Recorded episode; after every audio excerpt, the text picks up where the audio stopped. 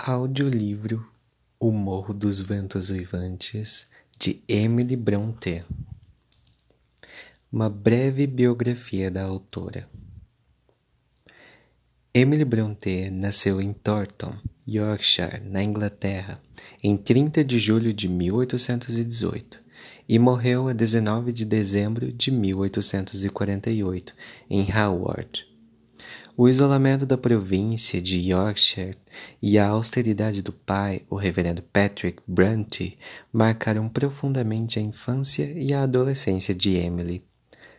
Com a morte da mãe, em 1821, ela e seus outros irmãos, Anne, Charlotte e Patrick, passaram a viver sob os cuidados de uma tia materna, Elizabeth Branwell.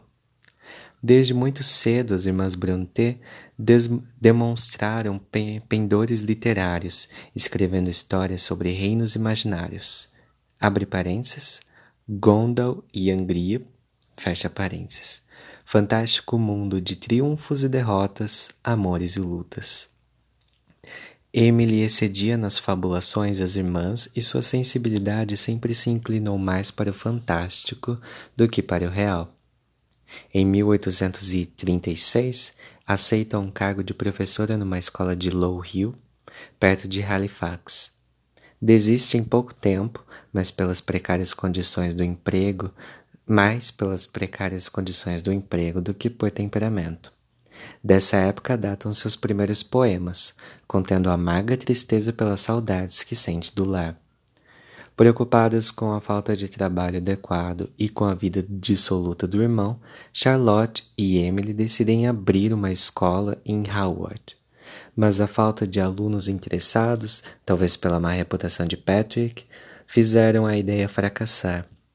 Era preciso encontrar um meio de vida.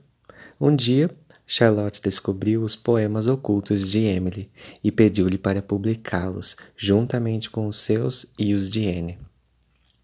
Se os versos fossem aceitos, teriam um caminho aberto para a publicação de um romance em fascículos, como era a moda, e garantiriam sua subsistência. Em 1846 sai o volume Poemas, onde as três irmãs se, escondia, se escondiam sob pseudônimos. O fracasso de venda não as desanimou pois já estavam escrevendo ou projetando romances.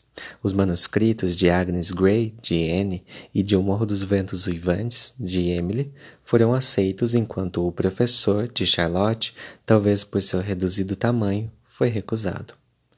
Começa então a redigir Jane Eyre, que foi publicado com muito sucesso. Das três obras, O Morro dos Ventos Uivantes é a mais vigorosa. Focaliza a vida como um todo e a morte não é fim nem começo.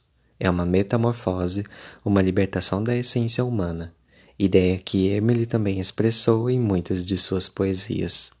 O romance, abre parênteses, o único que escreveu, fecha parênteses, fez de Emily Brontë uma das maiores escritoras da literatura inglesa.